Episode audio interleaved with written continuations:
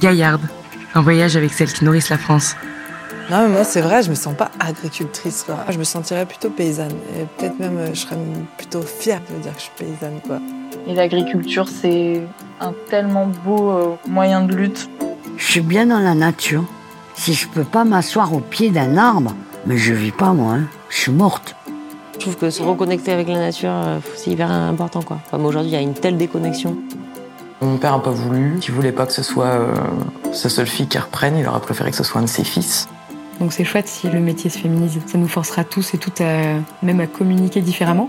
Travailler dans l'herbe, travailler avec les, avec les insectes, les coccinelles, les papillons, les fourmis, tout ça, je trouve ça beaucoup plus agréable que travailler dans une terre sèche où il n'y a rien. euh, Enfin, c'est pas ça la vie, quoi.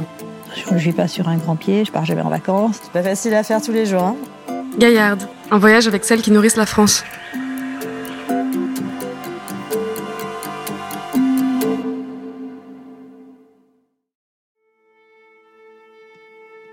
C'est au mois de mars que l'aventure Gaillarde commence, chez les Pimprenelles, à Saint-Sébastien, en Creuse. Les Pimprenelles, c'est Juliette et Cécile, deux amies installées en GAEC depuis 2022. Un GAEC, c'est un groupement agricole d'exploitation en commun. Elles cultivent 2000 m2 de plantes aromatiques et médicinales en conversion biologique et font de la cueillette sauvage. Elles transforment ensuite dans leur labo pour produire des savons, baumes à lèvres, tisanes et pesto. Nous, on est arrivés en pleine saison d'ail des ours. C'est le moment, là, c'est le printemps. euh, T'as l'ail des ours, il y a tout plein de plantes à, manger en sauvage, euh, genre euh, le pissenlit, euh, la porcelle enracinée, la lampsane. Tout ça, c'est des plantes qui vont te, te nettoyer, quoi. C'est le printemps, on sort de l'hiver, il faut, faut décrasser tout ça. La première étape, c'est la cueillette. Donc lundi, à 9h, on se retrouve sur les berges d'un ruisseau recouvert d'ail des ours. Cette plante pousse dans les sous-bois humides et abrités, à l'écart des sentiers piétinés, et aujourd'hui, elle est à maturité. Alors, l'opinel à la main et le panier en osier sous le bras, Juliette nous explique la cueillette. Ben, un panier, un couteau, Un couteau, est dans le panier. voilà. Alors, ce qu'il faut faire, du coup, euh, déjà, c'est de pas trop piétiner. Ok, Donc, euh, on va essayer de. absolument possible. Ouais, voilà, c'est ça. Donc, tu te poses à un endroit Ouais. et tu vas vraiment récolter tout ce que tu as autour de toi. Et après, tu fais un grand pas en avant, tu te poses et tu récoltes tout ce qu'il y a autour de toi, et ainsi de suite. Voilà. Et euh, du coup, donc bah, tu mets tes genoux, il faut quand même se mettre à l'aise euh, pour cueillir, parce que si tu es, si t'es debout, euh, tu vas te péter le dos. Donc voilà, tu poses tes genoux, tu t'accroupis, quoi. Et après, donc tu vois, il pousse vraiment en touffe, comme ça, là. Tu prends une touffe avec ta main Ouais. Et tu vas couper euh, à la limite euh, de la feuille. Parce qu'en fait, l'idée, nous, enfin, ce qu'on aime essayer de faire, c'est de laisser les fleurs là qui sont en devenir pour qu'elles puissent euh, s'épanouir et faire des graines et se ressemer. Voilà, déjà qu'on leur coupe euh, leurs feuilles, voilà. Au moins, si on peut laisser ça, c'est cool. La cueillette sauvage est une des rares activités humaines qui n'ait jamais cessé d'être pratiquée. On compte, en l'état actuel de nos connaissances, 4 millions d'années de cueillette pour moins de 12 000 d'agriculture. L'agriculture a permis la domestication des plantes, mais de nombreux végétaux, parce qu'ils sont plus abondants à l'état sauvage ou parce qu'ils ne produisent pas autant de principes actifs à l'état cultivé, continuent d'être ramassés dans la nature. Et aujourd'hui, la cueillette connaît un fort renouveau en France. Quelques centaines de personnes en ont même fait leur métier. Elles sont cueilleuses de plantes fraîches pour des laboratoires de produits homéopathiques ou de plantes à sécher pour l'herboristerie. Elles travaillent au sein de coopératives, de syndicats ou bien comme indépendantes. Le nombre des plantes cueillies en France est estimé à 700 espèces, dont 250 ramassées de manière régulière. Une fois les 35 kilos de la matinée réunis, une petite pause tisane et viennoiserie avant d'embarquer notre pactole direction le labo. C'est là qu'elle transforme cette plante sauvage en un aliment consommable. faut faire attention à pas ramasser d'autres choses, notamment euh, celle, celle-ci là, qui est de l'arum. Voilà, elle est toxique. Donc faut pas la, faut pas la mettre dedans, c'est mieux. Ah oui, il faut quand même en savoir pas mal pour pas s'empoisonner, quoi. Ah oui, oui, à tout moment, euh, tu cueilles un truc et ça te tue, quoi. Oui, mais heureusement pour nous, euh, Juliette, elle s'y connaît sur le bout des doigts, quoi. C'est depuis qu'elle est gamine qu'elle fait ça. Et avec mon frangin, euh, on partait faire des feux dans la forêt avec des copains et tout. Et euh, on prenait des petites casseroles et on se faisait bouillir de l'eau sur les feux, sur le feu. Et on prenait n'importe quoi comme plante. Et on faisait infuser comme ça, on était trop contents. Mais je pense qu'on aurait pu, euh, on aurait pu s'intoxiquer, ouais. Voilà. Moi, je me vois pas, euh, si, je me vois pas trop, trop faire autre chose en vrai. Moi, je sais que, voilà, peut-être euh, toute ma vie, je ferai des plantes médicinales. Juliette, quand elle se balade en forêt le dimanche, elle revient avec de quoi faire le dîner. Et là, on se dit que vraiment, s'il y a la guerre, il faudrait toutes avoir une Juliette avec nous, quoi. Et quand on voit Juliette capable de survivre au milieu de la forêt, avec un tel savoir qui devrait pourtant être fondamental, c'est un peu comme si on avait une apparition devant nous. Juliette, c'est l'incarnation d'un des fondements de l'écoféminisme. L'écoféminisme, pour faire très court, mais on reviendra dessus, c'est un courant qui explique par les mêmes mécanismes la domination des humains sur la Terre et celle des hommes sur les femmes. C'est un mot qui est apparu dans les années 70, à l'époque des catastrophes nucléaires et de la révolution sexuelle. Une époque qui fait d'ailleurs particulièrement écho à notre euh, crise climatique et révolution féministe actuelle. Aujourd'hui, peu de personnes sont capables de reconnaître les plantes comestibles ou médicinales. C'est pourtant une faculté essentielle, partagée par le reste du monde du vivant, mais dont le capitalisme patriarcal nous aurait coupé, pour pouvoir remplacer l'intelligence de la sensation par un système de contrôle et de profit. Et euh, c'est exactement ce dont parle Jeanne Burgard-Goutal dans sa thèse Être écoféministe. Elle explique que connaître les plantes, c'est un premier pas vers une reconquête de notre animalité, vers une appropriation consciente et autonome de notre santé, qui est un acte fondamental de révolte et de libération. Mais ouais, moi, se réapproprier de ça, c'est un savoir euh, que tout le monde devrait connaître, en fait. C'est la... On devrait tous être connectés à cette nature-là et savoir ce qu'on fait de nos plantes qui, euh, qui nous entourent, quoi. Donc, euh, ouais, c'est génial. Non, juste pour dire que oui, c'est une évidence, effectivement, de, de savoir se débrouiller, en tout cas. Pour moi, à la base, c'était pour moi. Et puis, pouvoir transmettre ça à mes enfants, c'est super, quoi. Tu vois, euh, Aglaé, elle sait reconnaître euh, des pissenlits, du plantain. Euh, elle sait manger de l'ortie crue, euh, tu vois. Elle sait comment le cueillir à main nue, même si elle le fait pas trop trop, mais mais enfin, tu vois, elle a plein de voilà. Elle, elle sera autonome quand elle sera grande euh, du point de vue alimentaire. Si un jour c'est la merde, c'est clair.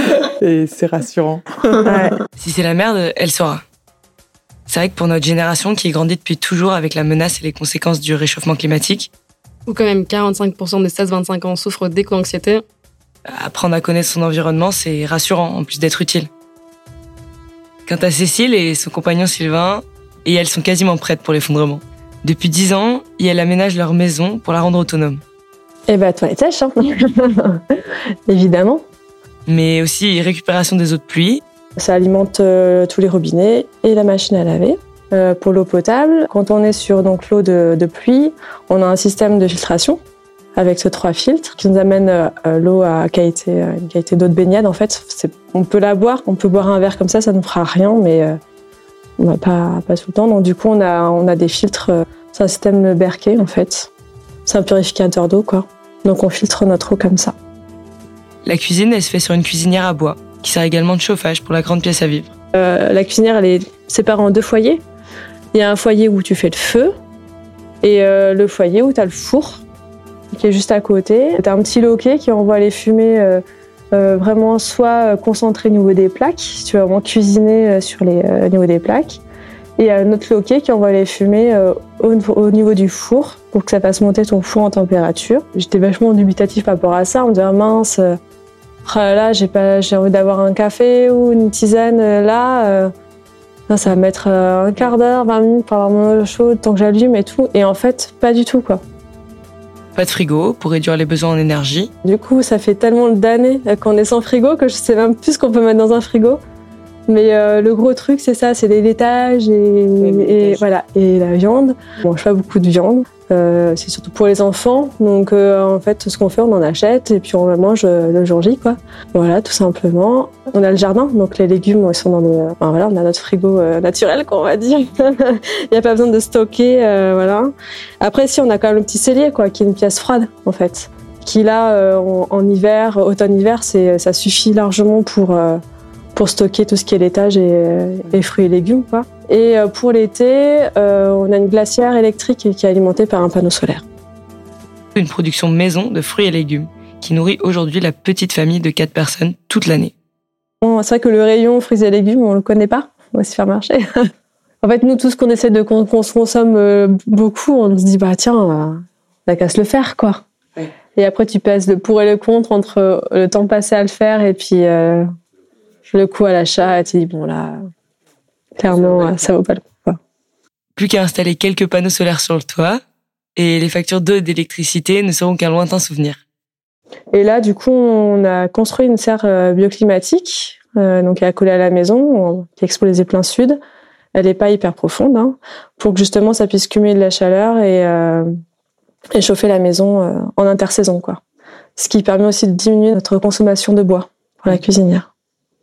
Et en 2023, ne pas avoir l'eau chaude au robinet, vivre sans frigo et utiliser des toilettes sèches, ça peut paraître très marginal pour nous autres citadines à qui on n'a jamais proposé ni envisagé d'alternative. Et on a fait le choix aussi de ne pas avoir euh, l'eau chaude euh, avec euh, les, chauffe-eau électriques ou, ou, à gaz. Pour l'eau chaude, on l'a avec la cuisinière à bois. On a deux grosses bassines qui chauffent constamment et, et pour faire la vaisselle, ben, on baigne l'eau chaude dans l'évier et après pour se laver, du coup on a mis en place une petite, une petite baignoire, c'est une baignoire sabot. Comme ça on se prend des, des petits bains quoi. Donc c'est cool. Mais quand on y réfléchit bien deux secondes, on en est arrivé à un point où ça fait 50 ans qu'on pisse collectivement dans l'eau potable sans que ça ne pose aucun problème, sans même qu'on y pense et sans que personne ne parle de cette absurdité au quotidien. Et c'est des exemples en fait, Cécile et Sylvain, vraiment. Enfin, nous, pour nous, ça a été des exemples. Bah, nous, on a toujours tendu vers aussi l'autonomie. Après, après, il faut du temps, t'as du courage. Moi, je pourrais pas, pas tout de suite, c'est pas possible. Ouais, ouais, ouais. C'est étape par étape, en fait. Vraiment. Il faut pas se mettre la pression. Et voilà, ça fait dix ans qu'on tend vers ça et on, est, on, on va l'être, j'espère, cette année, quoi. Mais du coup, ce que je voulais dire, c'est que c'est bien qu'il y ait des gens comme eux pour euh, rappeler que ben qu'il faut pas cautionner en fait tout ça, vraiment. Avec un mode de vie aussi éloigné du système classique, on pourrait s'attendre à ce que leurs enfants, Leïla 12 ans et Essan 6 ans, soient aussi élevés à l'écart de ce même système. Mais c'est pas le cas. Les enfants, ils sont scolarisés à l'école publique. Leïla, elle apprend le violon, elle fait du théâtre, du badminton et elle a une chambre pleine d'objets Harry Potter, quoi. Je vois pas. Peut-être que quand Layla sera, les enfants seront ados, plus ados, et euh, peut-être qu'il y aura plus de confrontation. Effectivement, les enfants euh, aimeraient être comme tout le monde. Euh, bah, elle a 12 ans, donc effectivement, maintenant, euh, euh, elle voit plus les autres. Mais en fait, nous, c'est ça. À l'école, on, a, voulu le mettre à l'école pour les confronter à la société. La société, elle est faite de plein de gens différents, différentes classes sociales, différentes façons de voir les choses, de vivre. Et, voilà, et, elle fera son choix. Et, et pour faire son choix, tu es obligé d'être au courant de tout. On peut pas l'élever dans une bulle et lui imposer.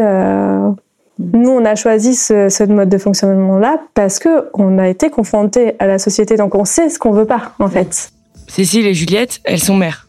Elles transmettent à leurs enfants leurs valeurs écologiques, à leurs filles force et indépendance, mais elles les laissent se confronter à d'autres réalités revenir aux besoins primaires d'indépendance, d'autonomie en accord avec la nature, sortir du moule, quoi, c'est quelque chose qui doit venir de soi-même.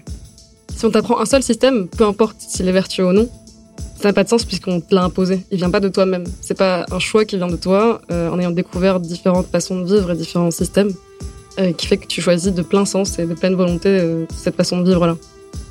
Donc tu perds ta capacité de réflexion et en fait le fait que tu fasses ça, même si c'est plus vertueux, tu le fais plus de la bonne façon. Oui, pas pour les bonnes raisons. Non, exactement.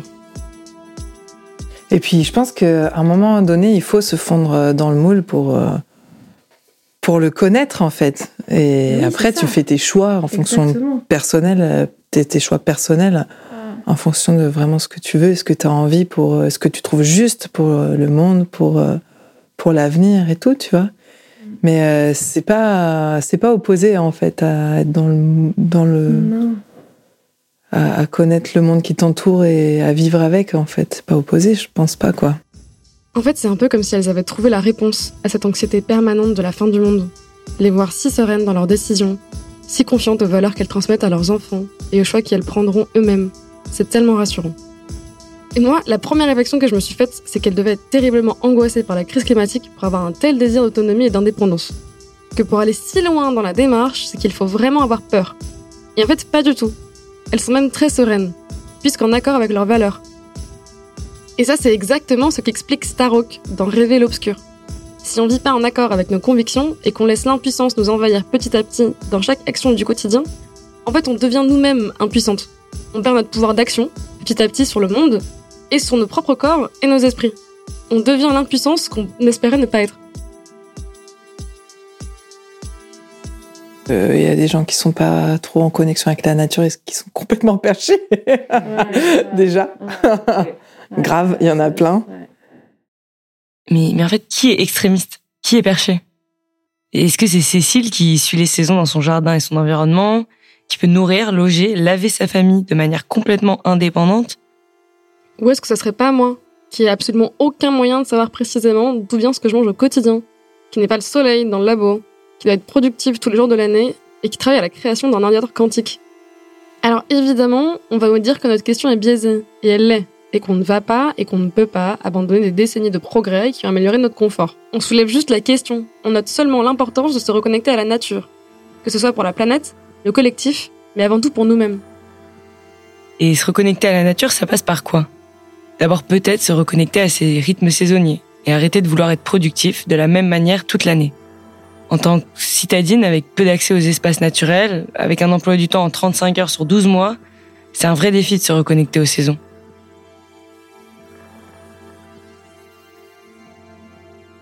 Et là, ce qui est super, c'est que justement, nous, on sait les saisons, quoi. La saison des, euh, des, des- de la ronce, quand est-ce que le tilleul se met à fleurir. euh, on, on, on connaît euh, tout, en fait. C'est génial. Et de voir la saison comme ça se dérouler devant nos yeux, et c'est ça rythme. Et c'est, euh, Ouais, t'es vraiment en lien avec euh, Voilà. la nature et son rythme, quoi. ouais, beaucoup d'observations pour savoir quand est-ce qu'il va falloir récolter.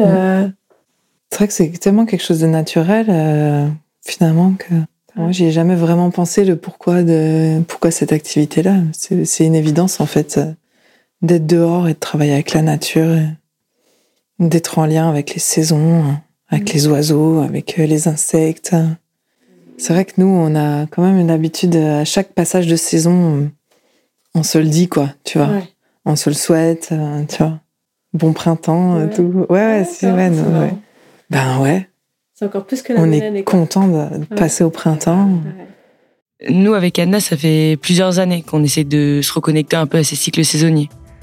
Euh, C'est passé par euh, commencer à suivre les calendriers des fêtes païennes. Les fêtes païennes, c'est des fêtes qui célèbrent des événements naturels saisonniers. Par exemple, il y a des fêtes euh, au moment des équinoxes, équinoxe de printemps, équinoxe d'automne, ou des solstices d'hiver ou d'été. Moi, j'ai commencé à fêter ça parce que je subissais souvent les passages de saison marquer ces cycles avec euh, des événements euh, de célébration dans, notre cas, ça permet de se les réapproprier, de savoir pourquoi on est dans cet état-là, pas se laisser euh, emporter par l'énergie débordante du printemps sans savoir quoi en faire ou, ou plomber par la dépression saisonnière à l'automne. Ça permet de marquer ça, de voir pourquoi ça arrive, de le préparer, euh, de se préparer en collectif avec d'autres personnes et de partager euh, ces changements de saison-là. Et d'en faire un moment heureux. Euh, on fait le autour de la lumière, on mange des trucs super bons, de saison, évidemment. Et au-delà de ressentir les saisons, on peut aussi le vivre différemment. Moi, j'ai commencé à les fêter parce que Juliette les fêtait. Euh, et je ressentais pas particulièrement ce changement de saison. Mais par contre, j'ai systématiquement l'impression que le temps m'échappait. Donc voilà, les, les années passent et quand on pratique pas de, de religion, euh, dans mon cas, en fait, on fête euh, le nouvel an. Et, euh, et c'est tout. Et ça fait un moment qui marque chaque année. Et c'était clairement pas assez. Je me rendais pas compte. Et en fait, le fait de marquer les saisons et aussi d'avoir des moments de célébration qui sont pas juste bah, sortir pour sortir, comme on fait la plupart du temps. En fait, il y a beaucoup de choses à célébrer, à commencer par le temps qui passe et les saisons qui changent. Et le fait d'avoir ces moments euh, qu'on peut se réapproprier, parce qu'en fait, tout le monde vivant vit les saisons, euh, et d'avoir ces rituels que tout le monde peut créer. N'importe qui peut, peut créer les rituels qu'il veut à chaque euh, changement de saison et à chaque fête païenne. Donc ça peut être des points pour se projeter dans la saison qui arrive, ou alors des points justement pour, pour voir ce qui a été fait, ce qu'on a vécu. Ben moi, ça m'a permis d'avoir un ancrage dans le présent. Euh, et aussi de rajouter beaucoup plus de valeur au temps qui passe. Et il a juste arrêté de s'échapper, en fait, le temps. C'est quand même très agréable que le temps se soit arrêté de. et d'arrêter de s'échapper, quoi. Euh, en tant que femme cis, il y a un autre cycle régulier auquel on essaye de se reconnecter et auquel Cécile et Juliette elles font face chaque mois. C'est le cycle menstruel. Juliette, elle appelle ça les lunes. Et on a eu le droit à une analogie qu'on s'est empressé de saisir. Celle des cycles menstruels au cycle saisonnier. Dans ton cycle, t'as- ça dure quatre semaines en gros. Et euh, quand tu as tes règles, c'est considéré comme l'hiver. En général, tu as mal au ventre, euh, tu as besoin d'avoir du chaud, euh, de cocooning, de prendre soin de toi. Au niveau émotionnel, plus, t'es t'es plus fatigué. t'es vraiment à l'intérieur. quoi. Voilà. Et après, une fois que, que tes règles sont finies, c'est, on appelle ça le printemps et, et l'énergie revient. Et après, il y a l'été où tu es en pleine la semaine où tu as le plus d'énergie. Et après, quand on recommence à avoir les petits sauts d'humeur, l'automne. Oh, waouh. Et, et ouais, et les cycles féminins. Moi, les saisons dans mon cycle, je les ressens, mais euh, Ah oui. le printemps, l'été, l'automne, l'hiver, c'est. Hum, grave. c'est Ah pareil. là là. Là, je suis en plein printemps. Voilà. Attention, c'est l'automne et l'hiver. Ouais, non, mais le repli sur soi euh, pendant qu'on a nos règles. Et après la libération, effectivement, euh, printemps euh, après les règles, bah, c'est l'énergie qui revient. Moi, dans notre corps, c'est c'est flagrant. hein.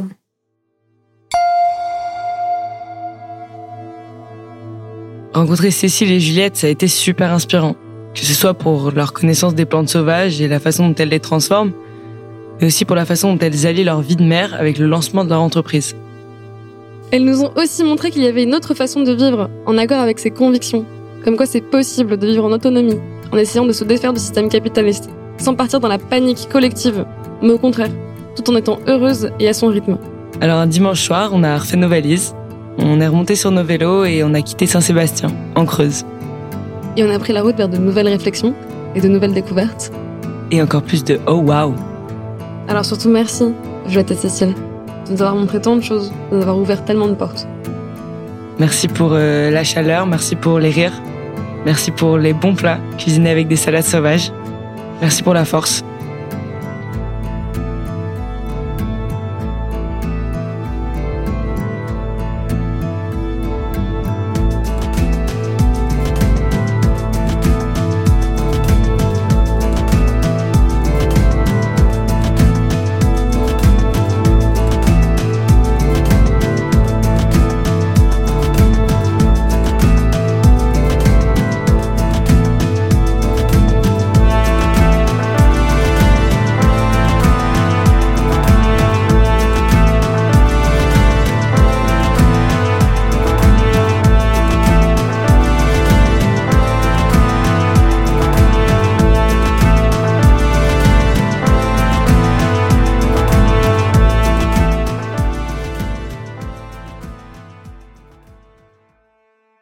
Vous retrouverez toutes les sources utilisées pour construire ces réflexions sur le site de l'association Parole de paysans. N'hésitez pas à nous faire vos retours par mail à gaillard.le.podcast@gmail.com. On se fera un plaisir d'échanger avec vous.